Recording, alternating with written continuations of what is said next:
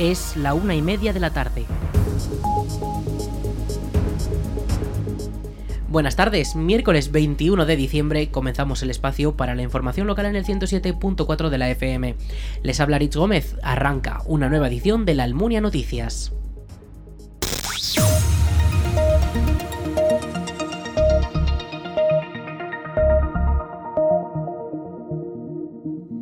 Faxa ha informado de que este próximo jueves, desde las once y media de la mañana, se producirá un corte de agua en el suministro que afectará a la Plaza de la Paz, calle Agustina de Aragón en su tramo entre la calle Goya y Tenorfleta y que también afectará a la calle Tenorfleta desde Agustina de Aragón y hasta la avenida de Madrid.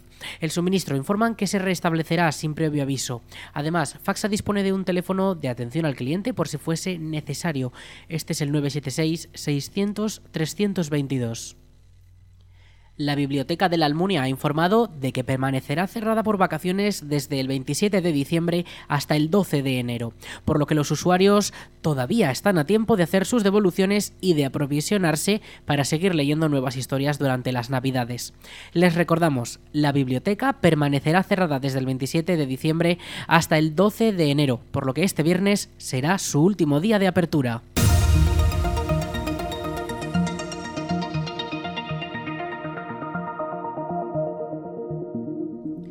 La Almunia Radio les ofrecerá este jueves desde las 9 de la mañana el sorteo extraordinario de la Lotería de Navidad. Los compañeros de Aragón Radio serán los responsables de conducir la retransmisión y contar cómo se está celebrando el sorteo desde el Teatro Real de Madrid. Además, desde la Almunia Radio permaneceremos muy atentos para posibles premios que puedan recaer en la zona de la comarca. Toda la información se complementará con la cobertura desde nuestra web, laalmuniaradio.es y también en nuestras redes sociales. Ahí encontrarán el minuto a minuto del sorteo e incluso comprobar si han sido agraciados con alguno de los números que han salido del bombo. Recuerden, este jueves día 22 desde las 9 de la mañana en directo desde el Teatro Real de Madrid, el sorteo extraordinario de la Lotería de Navidad aquí, en la Almunia Radio. La Almunia ha sido una de las localidades seleccionadas por el INAEM para la puesta en marcha de un proyecto experiencial que permitirá la formación de 16 personas en albañilería y como auxiliares de geriatría. La subvención concedida supone una inversión de 408.415,84 euros en dos anualidades. A ello además se suma la cantidad que aportará el ayuntamiento, que se estima en unos 65.000 euros, hasta cubrir la totalidad de los costes del proyecto. Escuchamos a Marta Gracia, alcaldesa de la Almunia son una, una formación que da el INAEM, pero con la, con la característica especial de que los que hacen esa formación reciben una titulación, están durante un año, pero además eh, reciben una, una, remuneración. O sea, mientras están formando, están cobrando un, un sueldo, ¿vale? Entonces, eh, a eso se le llamaban antes escuelas taller y, talleres de empleo según la edad, porque estaban limitados por edad. Había una que era para menores de 26 años y otra para mayores de 26. A partir de este año le, han cambiado el nombre y ya no hay esa limitación. Se puede, se puede presentar eh, desde los 16 años hasta los 64. 64 porque como estás un año formándote, pues a los 65 ya estarías jubilado, ¿vale? Y, bueno, el objetivo de una escuela taller, o de, bueno, de, este proyecto experiencial, pero que bueno, nosotros lo conocemos como escuela taller, es, es, eso, durante un año se recibe una formación, una capacitación, mientras te estás formando recibes un sueldo y una vez que terminas tienes una, la titulación que necesitas para trabajar. En nuestro caso, eh, la Almunia pidió dos ramas.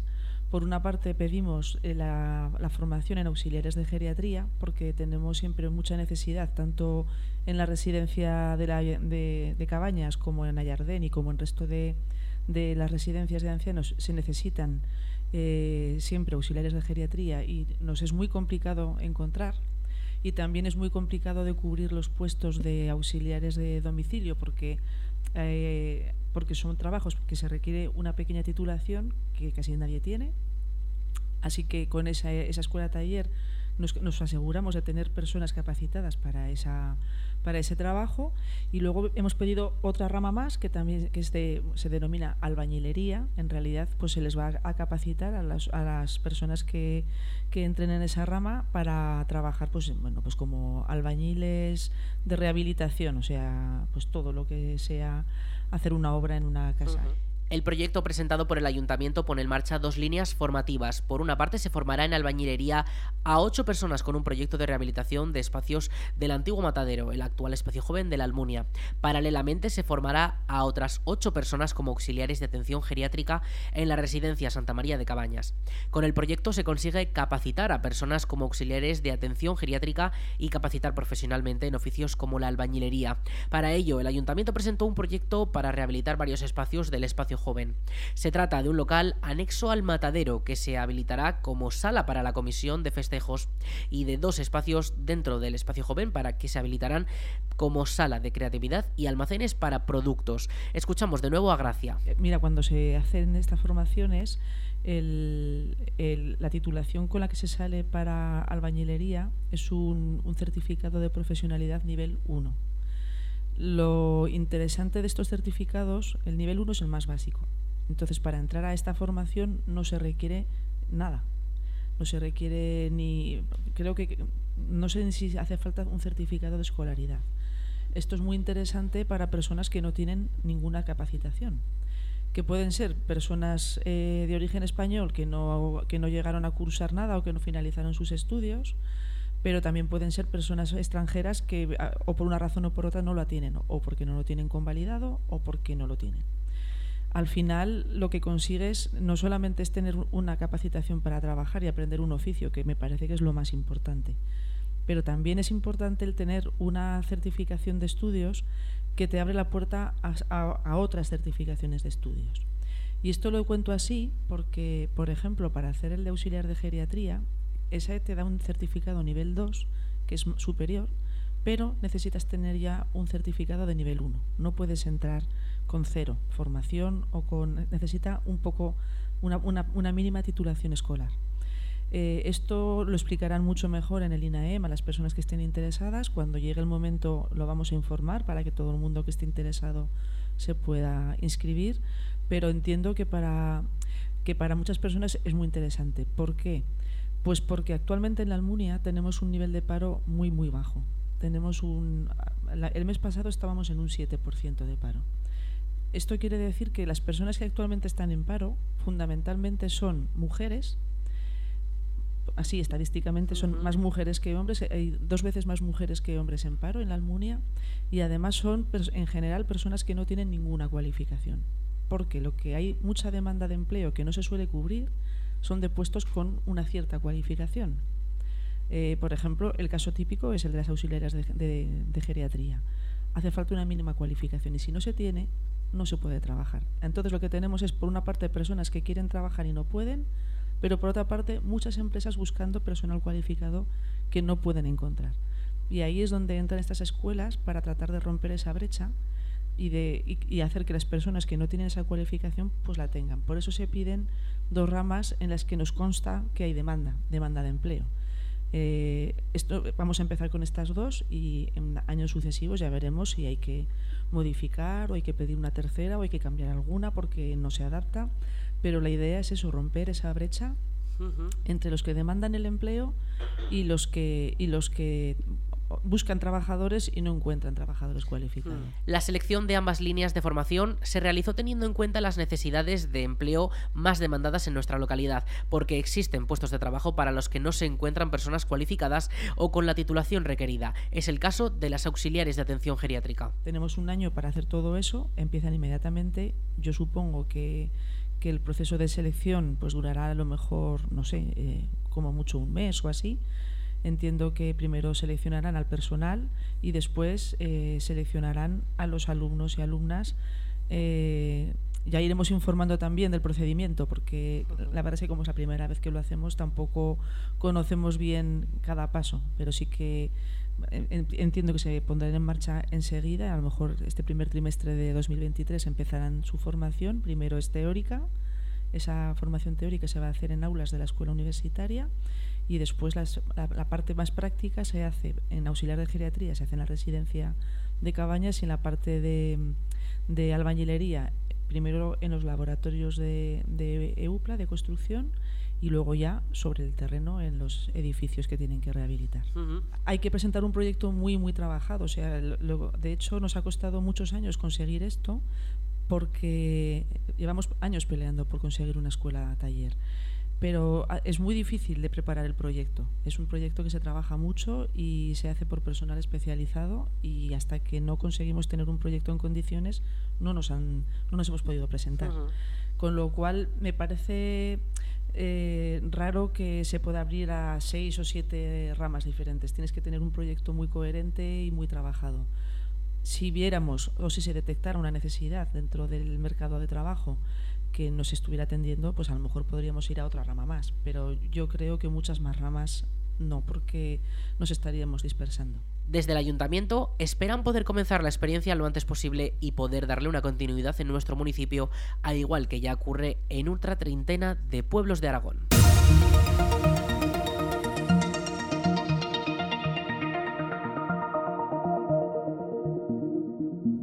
La Consejería de Acción Social de la Comarca de Valdejalón ha abierto el plazo de solicitudes para el Plan de Balnearios Inserso 2023. Las personas jubiladas tienen hasta el 9 de enero para presentar su solicitud y poder participar de febrero a agosto. Por el contrario, si prefieren participar de septiembre a diciembre de 2023, tienen de plazo hasta el día 15 del próximo mes de mayo. Para poder beneficiarse, los interesados deben ser pensionistas de jubilación o incapacidad permanente, pensionistas de viudedad con 55 años o más, de desempleo con 60 años o más o personas mayores de 65 años. Toda la información y las solicitudes están disponibles en el Servicio Social Base de la Almunia, situado en la sede comarcal o también en la web del IMSERSO. El buzón real de los Reyes Magos llegará a la Almunia el próximo 26 de diciembre. Los pajes de sus majestades los Reyes Magos visitarán la localidad para que los niños interesados puedan depositar sus cartas en el buzón para que todos sus deseos lleguen a tiempo para la noche de Reyes. El buzón se instalará en la Plaza de España, en la puerta del ayuntamiento, donde podrán echarse todas las cartas para hacerlas llegar a los Reyes Magos. Toda la información está disponible en los perfiles de las redes sociales de la Comisión de Festejos de la Almunia. El Ayuntamiento de la Almunia ha informado que la próxima renovación del Documento Nacional de Identidad se podrá realizar el próximo 9 de enero. Los interesados podrán hacerlo de 10 a 11 y media de la mañana en el Salón de Plenos del Ayuntamiento de la Almunia. Para poder renovar el DNI es necesario pedir cita previamente en las oficinas municipales o llamando por teléfono al 976 600 076. El horario de atención al público es de 10 de la mañana a 2 de la tarde. Repetimos el teléfono 976 600 076. La Diputación de Zaragoza continúa renovando su parque de maquinaria con la adquisición de una nueva retroexcavadora que ya está disponible en el Servicio de Recursos Agrarios, Vías e Infraestructuras. La nueva máquina ha tenido un coste de 215.300 euros y ya puede ser utilizada en la reparación de zonas agrarias de los municipios. Además de reparar los caminos rurales y hacer trabajos de mantenimiento en la red de carreteras provinciales, con este parque de maquinaria de la DPZ también se llevan a cabo movimientos de tierra nivelado de terrenos, limpiezas de cauces, acequias y balsas y limpiezas de tuberías.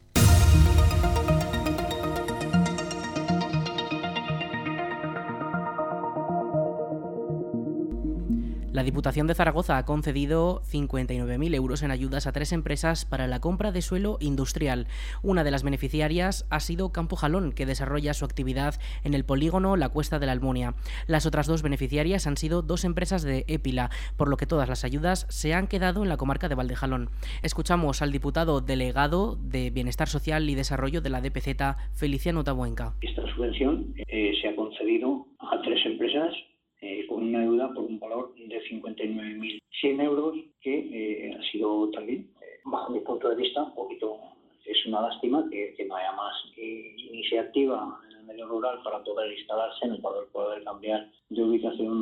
Se han repartido al campo de Jalón, que ha recibido 13.299 euros, Mecánicas Egea 29.661 y reciclados y desguaces Prada 16.200. Desde Diputación provincial lo que se persigue, lo que se persigue, lo que se intenta es estimular, estimular a las empresas que se puedan ubicar o que quieran de una forma u otra ampliar o cambiar la ubicación donde están ubicadas para trasladarse a los polígonos industriales y, por supuesto, incentivar, incentivar a, las empresas y a los empresarios en este caso para que eh, puedan funcionar de una mejor manera y así pueda haber un mayor y mejor empleo en el medio rural zaragozano, que es por lo que Diputación Provincial desde muchos años viene persiguiendo, intentar fijar población en el medio rural y una forma de fijar población en el medio rural no es otra que la generación de puestos de trabajo y la generación de los puestos de trabajo, por supuesto que se generan con eh, nuevas iniciativas empresariales en los polígonos industriales de la provincia de Zaragoza. Campo Jalón se dedica al comercio por mayor de cereales desde la Almunia, mientras que Mecánicas Egea se enfoca en la fabricación y reparación de máquinas, repuestos y componentes, así como también su comercialización y desguaces y reciclados Pradas está dirigida al comercio por mayor de chatarra y metales de desecho, ambas en Épila. La línea de ayudas va destinada al desarrollo de una actividad de carácter empresarial que con una previa solicitud de licencias de obra y de actividad y que comiencen en la edificación de la parcela en un plazo máximo de seis meses a contar desde la fecha de otorgamiento de la licencia de obras. Además, los beneficiarios están obligados a mantener las inversiones por un periodo de cinco años y el plazo para la adquisición del suelo industrial ha debido realizarse entre el 1 de octubre de 2021 hasta el 30 de septiembre de 2022. Vamos con la previsión del tiempo.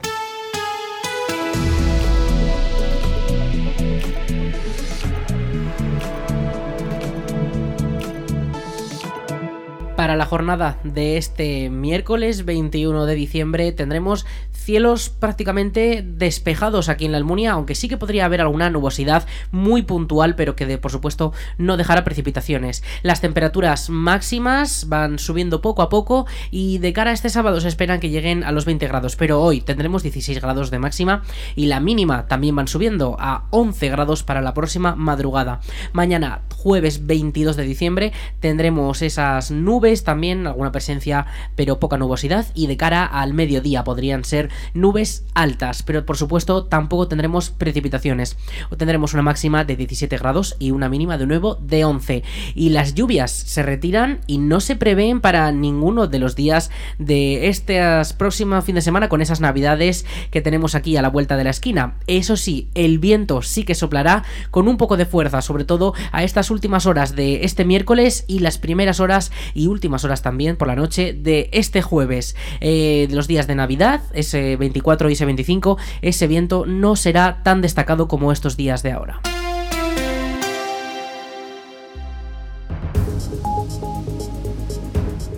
Hasta aquí la información local en la Almunia Radio. En unos minutos a las 2 toman el relevo nuestros compañeros de Aragón Radio Noticias. Más información en laalmuniaradio.es.